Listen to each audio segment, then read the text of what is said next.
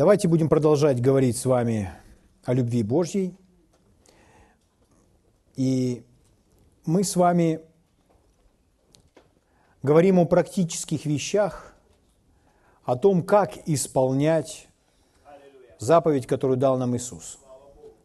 Любите друг друга. Давайте мы начнем с вами с первого послания Фессалоникийцам, 4 глава. 1 Фессалоникийцам, 4 глава. Я начну с 9 стиха читать. 1 Фессалоникийцам, 4 глава, с 9 стиха. Павел говорит, о братолюбии нет нужды писать к вам. Братолюбие, то есть как раз та тема, которая нас интересует сегодня.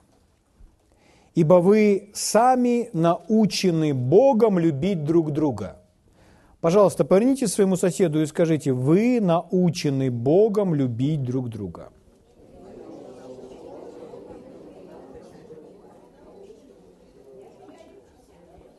Слышите, да? научены Богом.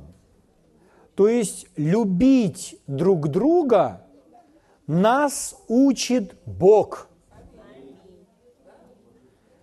Вы думаете, чему меня Бог учит? Бог учит нас любить друг друга. И Он поставил это на первое место. Это то, что Он хотел бы, чтобы мы с вами делали, чтобы мы любили друг друга – Поэтому он занимается учебой в нашей жизни. Он учит нас любить друг друга. Вы можете сказать, Господь, научи меня, и мы предложим ему что-то другое. Научи меня деньги зарабатывать, Господь. Вся мудрость у тебя, я знаю. А Господь говорит, да, но вначале я научу тебя любить людей. Нет, Господь, давай вначале... Нет, друзья мои, Он расставил все в правильном порядке, и он занимается тем, что он учит нас любить друг друга. Слава Богу! Пускай будет так. Согласно этого места Писания мы понимаем, что мы уже умеем что-то. Но давайте прочитаем дальше. «Ибо вы так поступаете со всеми братьями по всей Македонии, и вот последняя часть стиха. «Умоляю же вас, братья, более преуспевать». В другом переводе «более же в этом преуспевать». Итак, он говорит о том, что чтобы мы возрастали или умножались в любви. Просто нет какого-то конечного результата, что вот я научился любви, все, я уже достиг. Нет, в этом можно возрастать узнавать больше, как ходить в любви, больше любви позволить течь через себя. Мы говорили с вами, и мы читали слова Иисуса. Если вы помните, Евангелие от Иоанна, 13 глава, мы читали там, где Иисус сказал, 34 стих. Он сказал, что новую заповедь даю вам.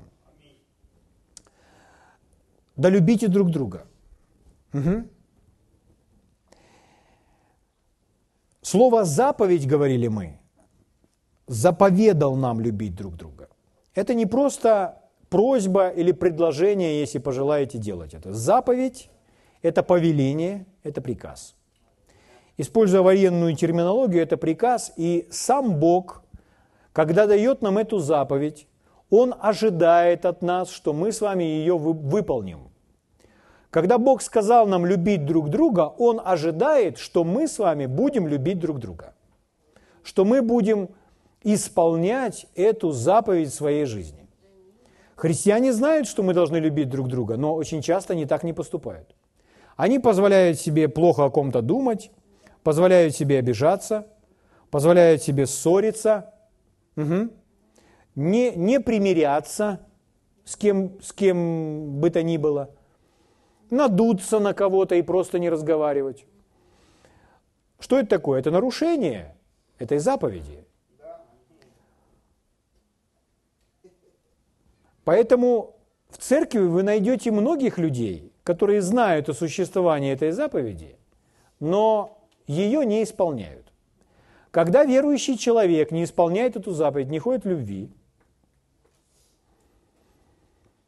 то он живет постоянно в осуждении своей совести. Поэтому люди несчастны из-за того, что они испытывают угрызение, осуждение собственной совести из-за неисполнения этой заповеди.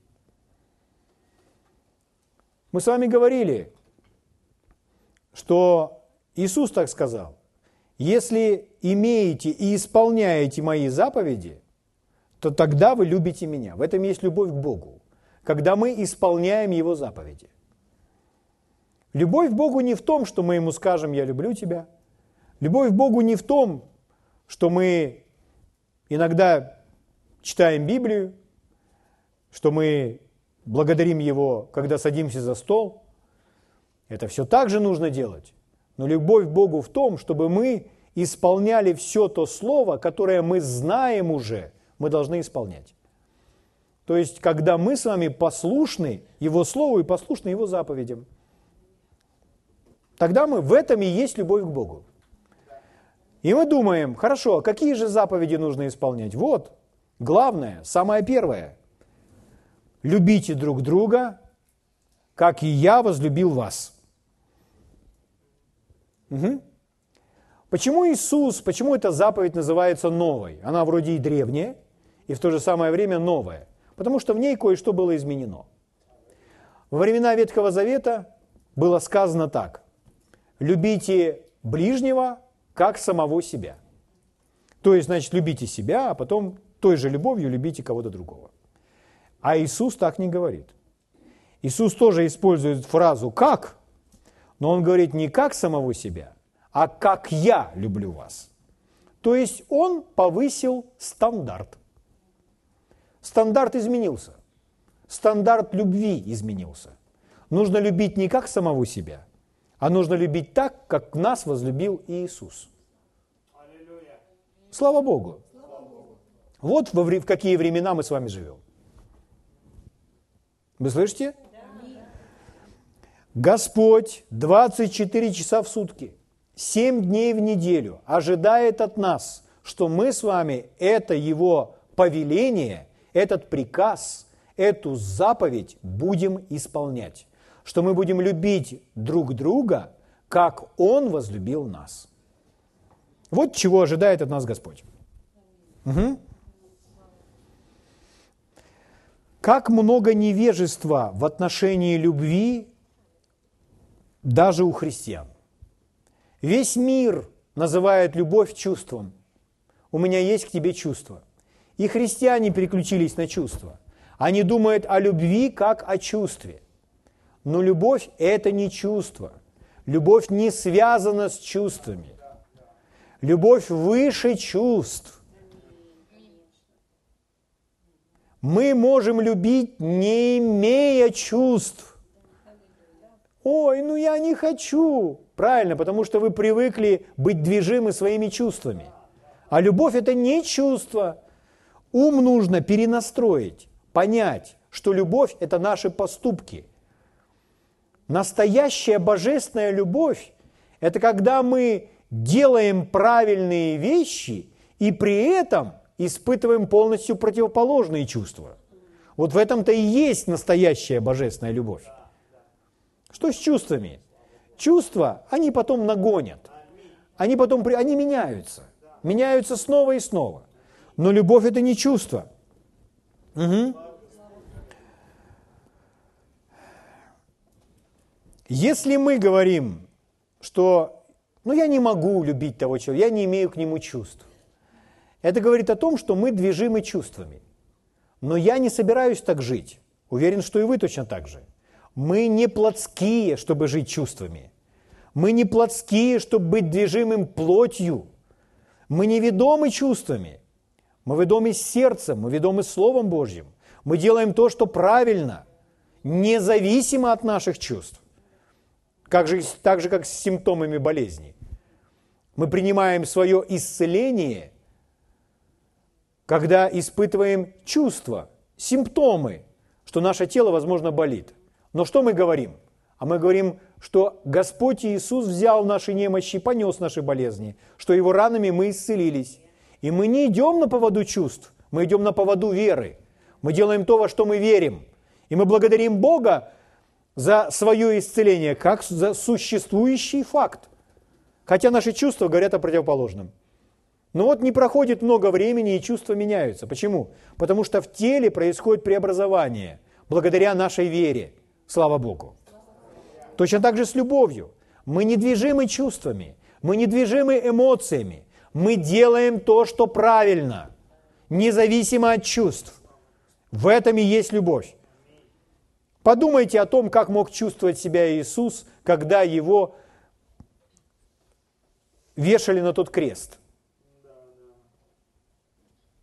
Испытывал ли он любовь к тем, чувствовал ли он любовь к тем, кто это делал? Нет, у него были очень неприятные чувства.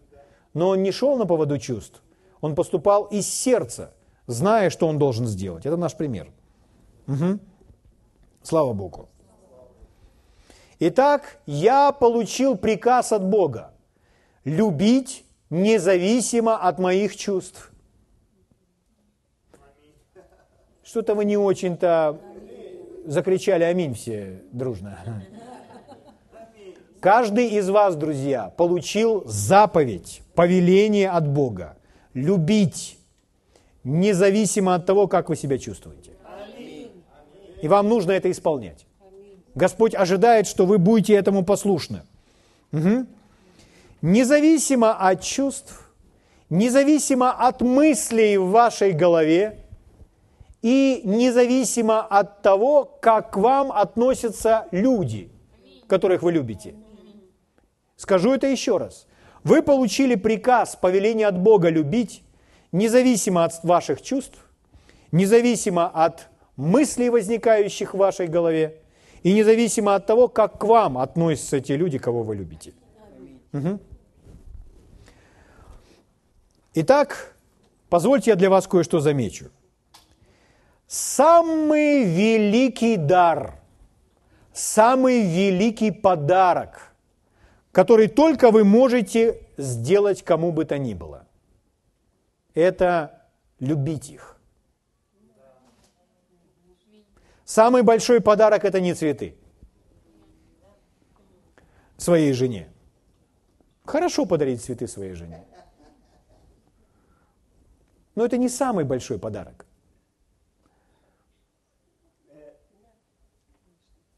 Не коробка конфет – Приятно получить коробку конфет.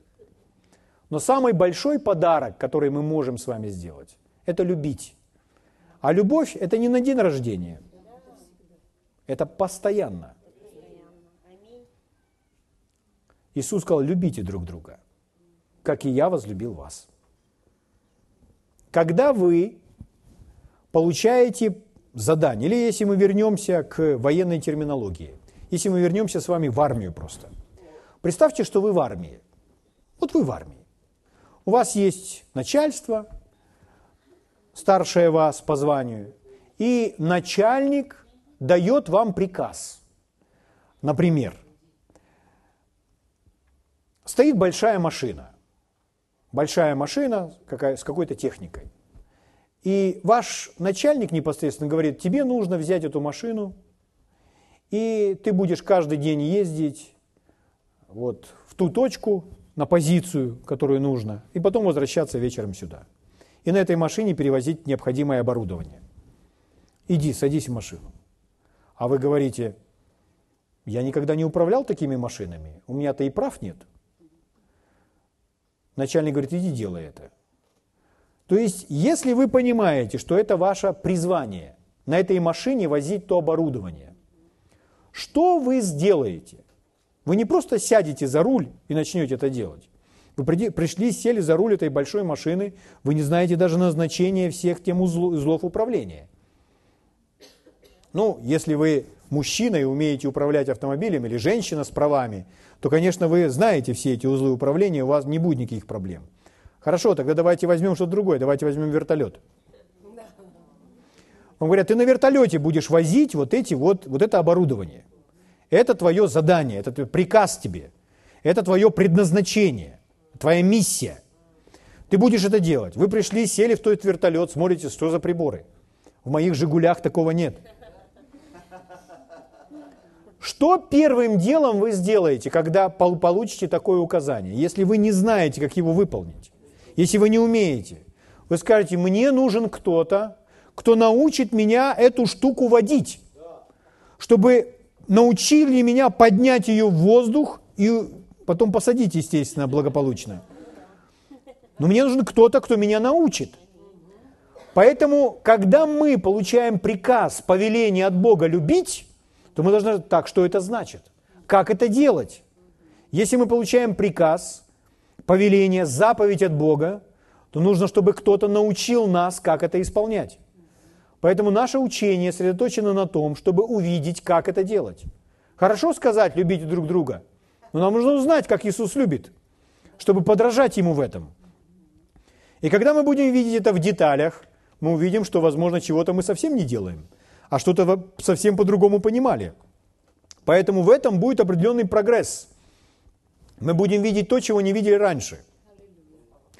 Когда мы увидим то, чего не видели раньше, мы прозреем и мы исполним то, чего мы не видели раньше.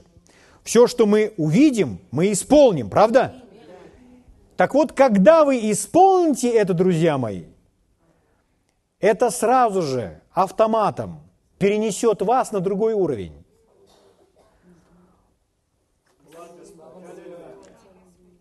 Потому что для того, чтобы шагнуть в нечто большее, нужно научиться исполнять самую главную заповедь Нового Завета и ходить в любви.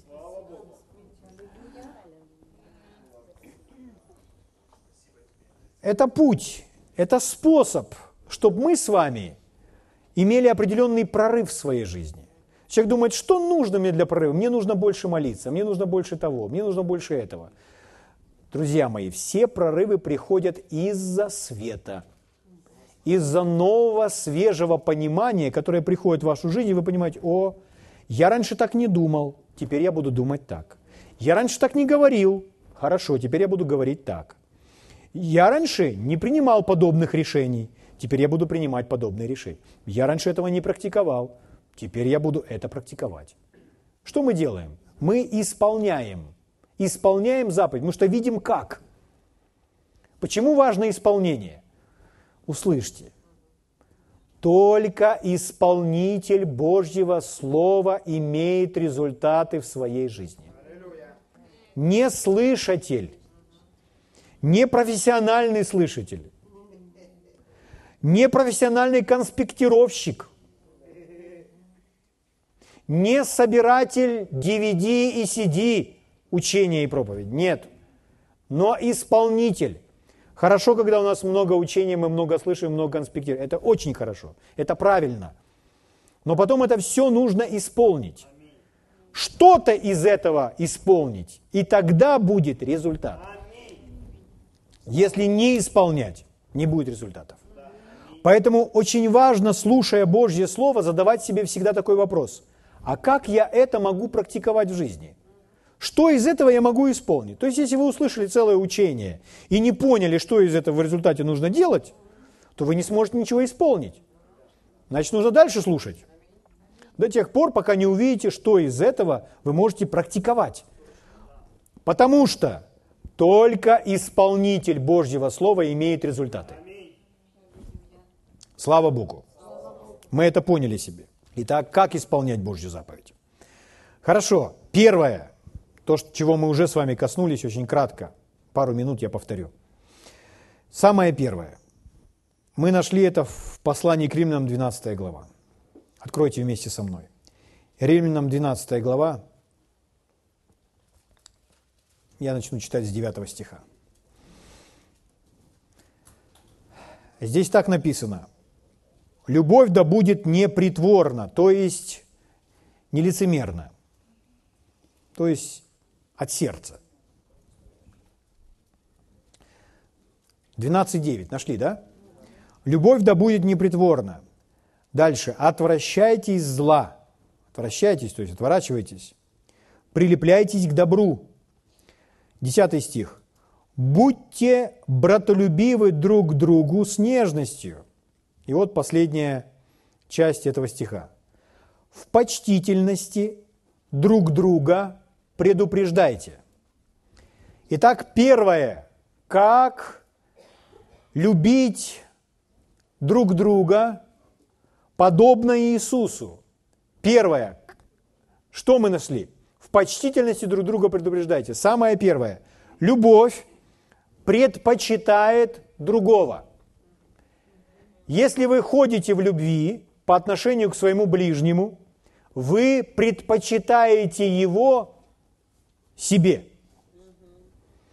Слово «предпочитаете» мы еще употребляем в отношении того напитков, которые нам предлагают. Вы что предпочитаете? Чай или кофе? Я буду кофе. Что тогда с чаем? Чай мы убираем в сторону, и чая больше нам, мы его не увидим на столе. Чая просто нет. Почему? Потому что мы предпочли кофе. Так вот, кого вы предпочитаете, меня или себя?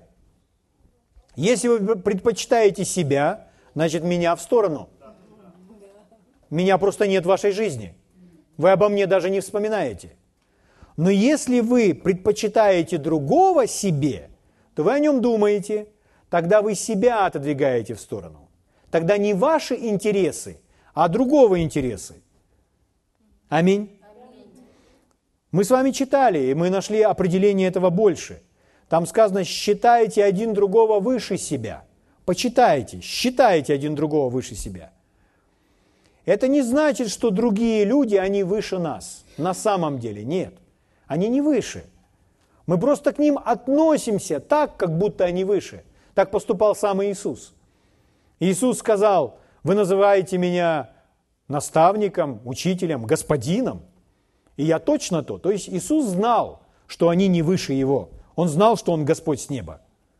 Но что Он сделал? Он омыл им ноги и сказал, если я господин и учитель, служу так каждому из вас, то и вы должны относиться точно так же друг к другу. То есть он относился к своим ученикам с таким уважением, почитая их как будто бы выше себя. Но они не выше его – но он относился к ним так. Он встал на колени и начал омывать им ноги, как будто они больше, чем он. Это любовь. Так поступает любовь. Вы встречаетесь с дворником, и вы здороваетесь с ним с уважением. Но я же более важную работу выполняю. На мне держится вся электростанция. Каждый человек важен Каждый человек выполняет важную работу. И даже если вы гораздо важнее и больше дворника, это не дает права смотреть на него свысока. Нужно относиться к нему, как будто он выше вас. Если Петр Ильич, идя на свою станцию, поздоровается с Марией Петровной, которая метет двор в его доме, и он скажет, здравствуйте, Мария Петровна, очень рад видеть вас и пойдет дальше на свою работу, то это правильное отношение. Это сделает ее счастливой. Угу. Ну, можно не ограничиться только «здравствуйте». Слава Богу! Итак, первое. Что делает любовь? Это уже, друзья мои, поймите. Посмотрите сейчас все внимательно на меня и услышьте то, что я вам сейчас скажу. Это очень высокий уровень жизни. Но Господь ожидает, что мы с вами так будем жить. Посмотрите мне в глаза. Вы нигде в мире этого не найдете. Господь избрал вас показать это миру. Возможно, вы придете в другую церковь, или в этой церкви не найдете этого. Не обращайте на это внимания. Господь избрал вас показать это другим. У нас высочайшее предназначение. Не просто ходить проповедовать, нет, любить. Мы проповедуем, потому что любим. Мы проповедуем, потому что делимся истиной. Итак, что делает самая первая любовь? Любовь предпочитает другого выше себя. Считает, что другой значимый. Еще раз, мы знаем, что на самом деле это может быть не так. Тот, кого мы считаем значимым, может, он сидит в грязи совсем. А мы отнеслись к нему как к президенту. Так поступает любовь. М? Слава Богу.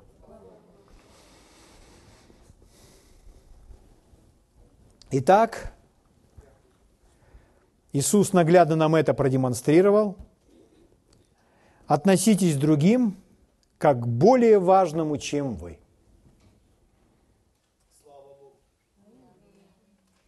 Когда мы встречаем человека, который нам дорог, в котором мы заинтересованы, то мы с ним особо обходительны, и мы особо уважаем. Здравствуйте. Здравствуйте. Вы не против, если мы с вами обсудим такие-то детали? И вы с таким уважением, с мягким голосом. Почему? А вы считаете, что он, он значимый для вас, он, он высокий? Господь сказал, что не должно быть лицеприятия. Нужно ко всем так относиться. Пришел, увидел свою жену, ну что теперь? Нет, точно так же. Здравствуй, родная. Угу. Аминь. Ладно, я не буду вам иллюстрировать, а то я что-то еще не так проиллюстрирую. Вы, вы проявите сами творчество в этом вопросе. Позволите вы мне перейти к следующему пункту. Второе, друзья мои. Второе.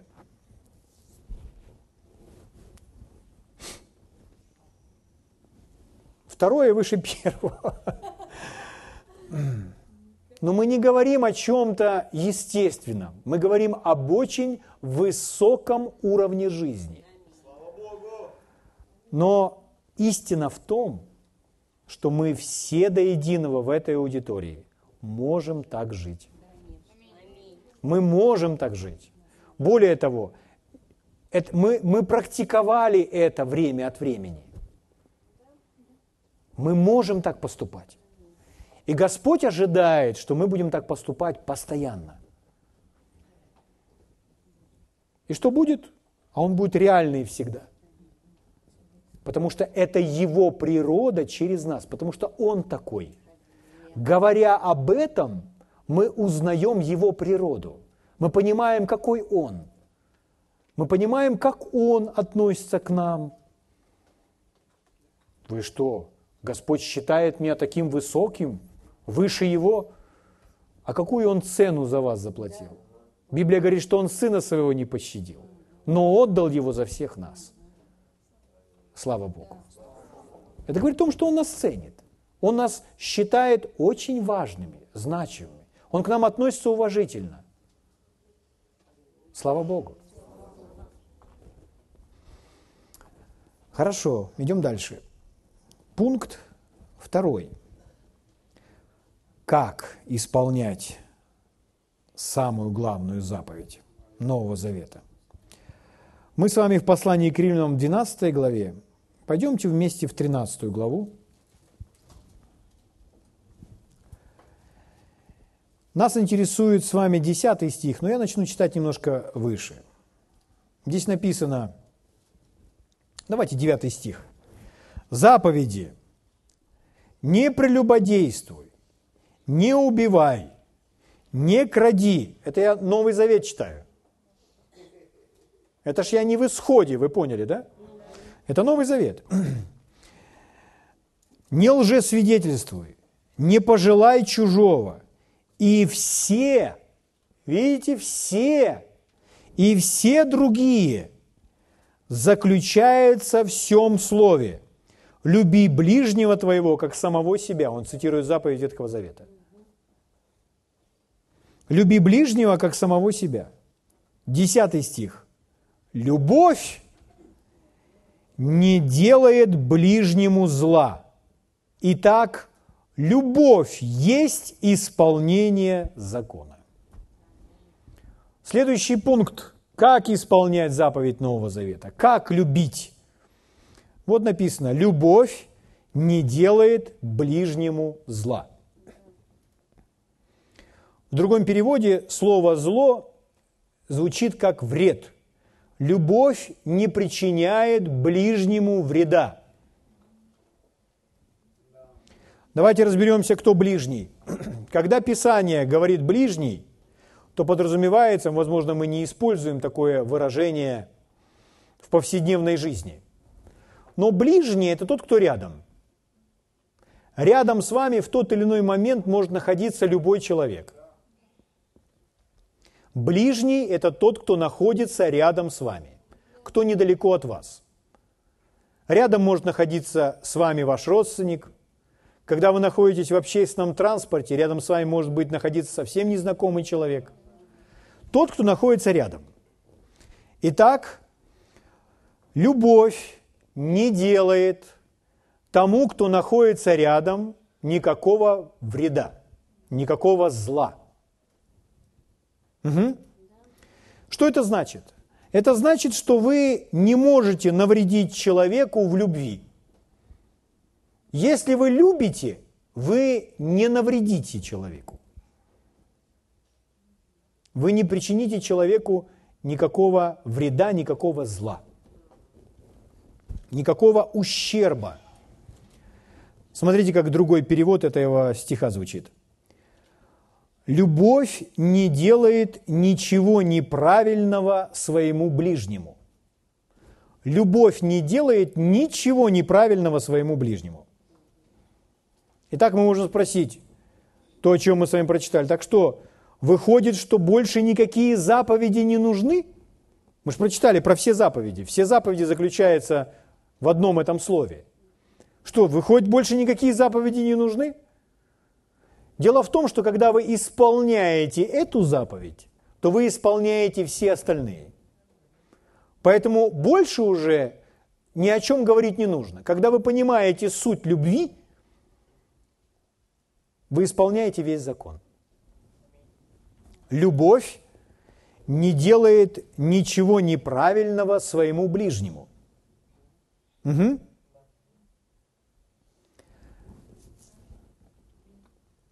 Поэтому тот, кто любит, он не будет кого-то обкрадывать. Вы не возьмете чужое, то, что вам не принадлежит. Почему? Потому что тем самым вы причините вред кому-то, у кого вы это возьмете. Вы не пойдете грабить банк. Ну, у того банкира все равно много. Вы не причините вреда банкиру. Он сам наворовал. Ну тогда вы судья. Судьи никогда не исполняют, ну те судьи, о которых речь идет. Если вы судите, то вы не исполняете Божье Слово. Уже Слово Божье говорит не судить. Угу. То есть это как два человека взяли за руки, согласились молитвой согласия, Господь, помоги нам, мы идем грабить банк, потому что мы нуждаемся, помоги нам в этом, веди нас, Господь, дай нам мудрости и так далее. И один у другого спрашивает, ну как ты в сердце себя чувствуешь? Я чувствую мир и покой. Внутреннее свидетельство, можно идти. Запретов нет, да. Нет препонов и так далее. Идем, все. Поймите, друзья мои, Господь, вот узнайте, узнайте о характере вашего Бога. Господь никогда, никогда, никогда не будет говорить вам, чтобы вы сделали что-то, что причинит кому-то вред. Кто бы это ни был. Если это причинит вред другому, Господь не будет вас вести в этом направлении. И Он увидит все подводные камни, которых, возможно, даже вы не видите – но он скажет, нет, это причинит вред тому, тому, тому, тому, тому. Поэтому он не будет вас вести в этом направлении, потому что это причиняет вред. А Бог же, Он есть любовь. А любовь не причиняет вреда, не делает никому никакого зла. Слава Богу. Угу. А мы ж не приходим для того, чтобы пришел, навредил и ушел. Нет, мы приходим и приносим с собой благословение. То есть туда, куда мы пришли, а потом мы ушли и оставили всех радующимися и смеющимися. Там все улыбаются, куда мы пришли. Аминь. Слава Богу. Потому что приносим благословение. Мы приносим с собой, мы приходим, чтобы дать. Мы даятели. Мы не воры. Мы даятели. Мы не братили, мы даятели. Мы не пришли, чтобы взять, мы пришли, чтобы дать. Любовь. Понимаете? Почему люди порой не могут доверять друг другу в семьях и так далее? Потому что очень часто один другому причиняют боль. Один другому причиняют вред. Посредством слов, поступков и так далее. Муж не доверяет жене, жена не доверяет мужу. Много было сказано всего того, что травмирует друг друга. Мы должны быть внимательны к тому, чтобы не делать друг другу больно – не делать зло по отношению друг к другу, даже в собственных словах. Почему? Потому что если мы друг другу делаем больно, то тот другой не будет нам доверять, что мы с благими намерениями. То есть у него появляется опыт о том, какие мы. Он уже знает, что от нас ожидать. Но мы должны любить, слава Богу. Не причинять никому никакого вреда ни душевного, ни эмоционального, ни физического, ни так далее. Угу. Слово Божье говорит, чтобы мы друг другу помогали, а не друг другу вредили.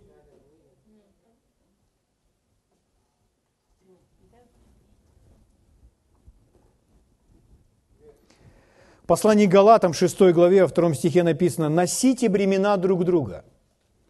Носите бремена друг друга и таким образом исполните закон Христов. У меня к вам вопрос, а что это за такой закон Христов? Закон Христов – это закон любви. Любви. Чтобы исполнить закон любви, нужно носить бремена друг друга. Это значит, если тот, кто рядом с вами, ему плохо, ему тяжело, то вы посвящаете себя тому, чтобы помогать ему всю свою жизнь. Вы скажете, о, тогда моя жизнь станет адом. Не думайте о себе, и жизнь не будет адом.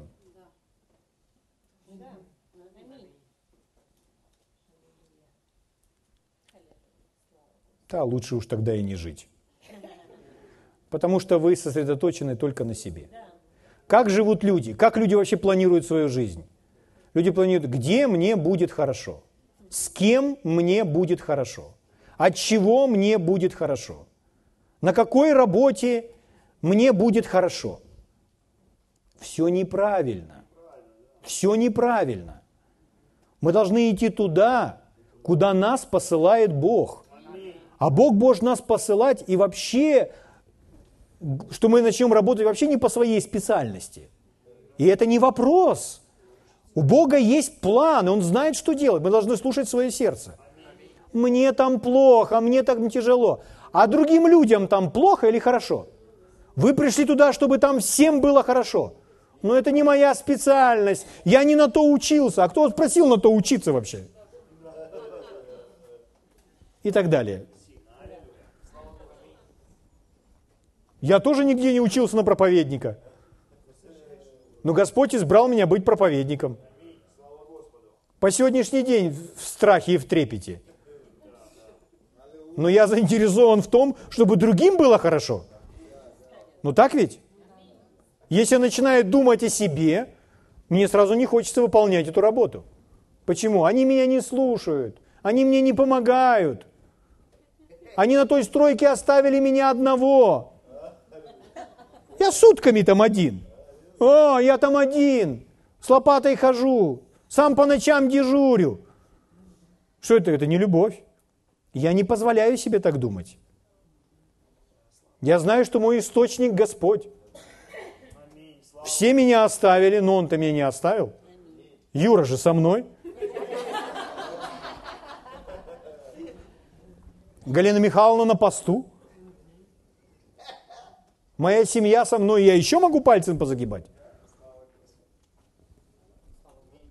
Слава Богу. К чему я? Нельзя так думать. Так мы любую жизнь опустим на такой уровень несчастный, что мы будем страдать, и нам будет больно. Нужно жить, чтобы помочь другим. Мое дело помогает другим, делает других счастливыми. Да. Все. Я здесь для того, чтобы сделать счастливой свою жену, для того, чтобы сделать счастливыми моих детей, для того, чтобы сделать счастливыми все мое окружение. Так, да? Обо мне никто не думает.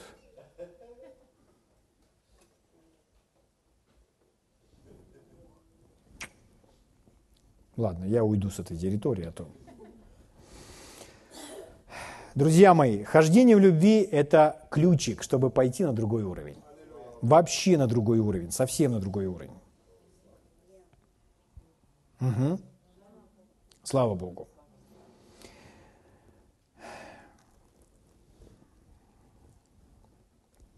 Подумайте об Иисусе. Иисус выполнил наше искупление, отдав свою жизнь. Не деньги,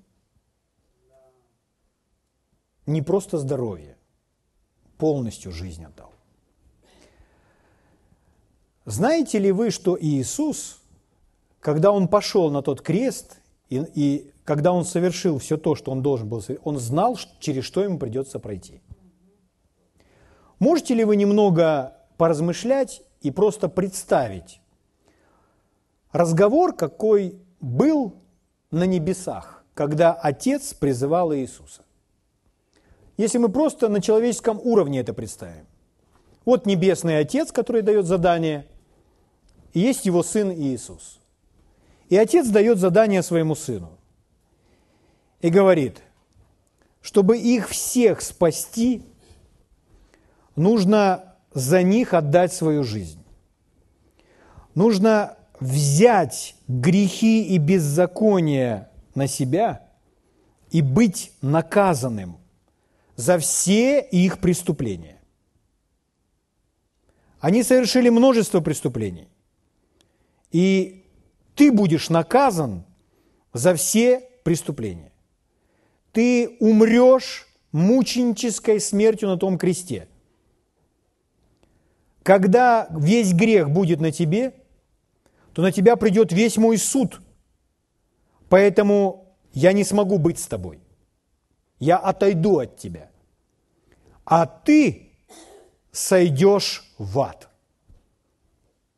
за грехи и беззакония всего человечества.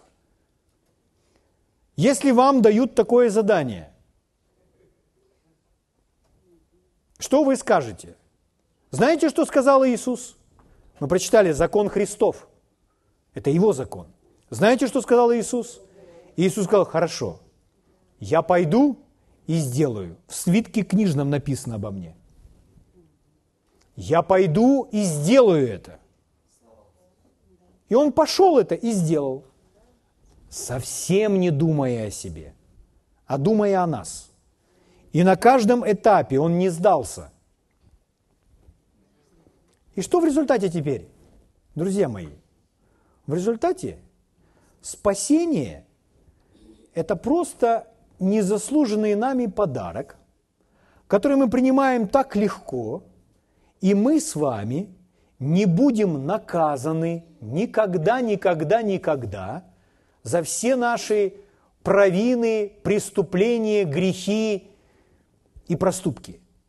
Не будем наказаны – благодаря крови Иисуса.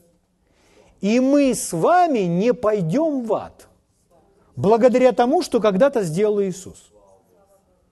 Что Он согласился и сказал, да, я сделаю это. Это любовь. Вот как поступает любовь. А нам приходится платить гораздо меньшую цену. И порой человек просто думает – мне не совсем удобно это. Мне не совсем комфортно. Мне не нравится. Я не чувствую, что хочу. Но любовь это другое. Любовь это ваше решение, правильное решение. Слава Богу. Угу. Итак, мы не можем заплатить за это спасение. Задается вопрос, а что же нам делать тогда? Мы не можем заплатить за все это. Что же нам тогда делать-то? Нам нужно делать то же самое, что сделал Иисус. Нам нужно любить друг друга так же, как Он возлюбил нас. Слава Богу! Слава Богу! Однажды один человек, который... Эта история уже больше, чем полвека эта история. Это был очень богатый человек. У него была своя компания, свое имущество, то есть он был миллионером в то время. И он очень тяжело заболел. Когда он пришел к врачу, обследовался, то один, другой врач, третий сказали ему, что не могут помочь, и что этот человек умирает. И вот он знает, что он умирает, но у него очень большое имущество. Но на протяжении всех своих дней жизни он никогда никому ничего не давал. Он просто все зарабатывал, развивал свой бизнес. Он был достаточно успешен в этом, но не успешен в том, чтобы жить дальше. Он умирал. И вот он умирает, ему об этом сказал его врач. И он подумал, ну что с моим имуществом? Мне даже передать-то его некому. Буду-ка я его раздавать и буду делать добрые дела. И он начал делать добрые дела. И он так увлекся, что следующее, что он делал, он сидел за столом с бумагой и составлял список, план того, что он еще сделает, как он свое имущество будет распределять, делая добрые дела. Он настолько всем этим увлекся, что он забыл, что он умирает.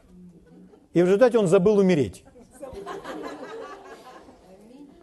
Что было дальше? Когда он, он обнаружил, что он уже не умирает. Он принял свое исцеление. Вы скажете, как такое может быть? Это жатва. Потому что когда человек сеет любовь, когда человек сеет добро, он это и пожнет. Почему у него была такая жизнь, вроде бы все имел, но заболел? Да потому что не было что пожинать доброго. Вы знаете, что Иов получил свое исцеление, когда он, будучи больным, помолился за своих друзей. Когда Иов помолился за своих друзей, отдавая, будучи больным, он принял свое исцеление. Что это такое? Это любовь. Это, не поймите превратно, это не то, что человек зарабатывает это. Он просто сеет свое семя. Он просто сеет свое семя, семя любви. И что как результат? А как результат приходит жатва. Та же самая любовь, что здоровье приходит. Слава Богу. Но когда человек сконцентрирован, сосредоточен на самом себе, ему трудно принимать от Бога. Слава Богу. Но есть еще кое-что сказать на эту тему, но мы на этом остановимся и продолжим в следующий раз. Слава Богу. Давайте встанем на наши ноги и поблагодарим Бога.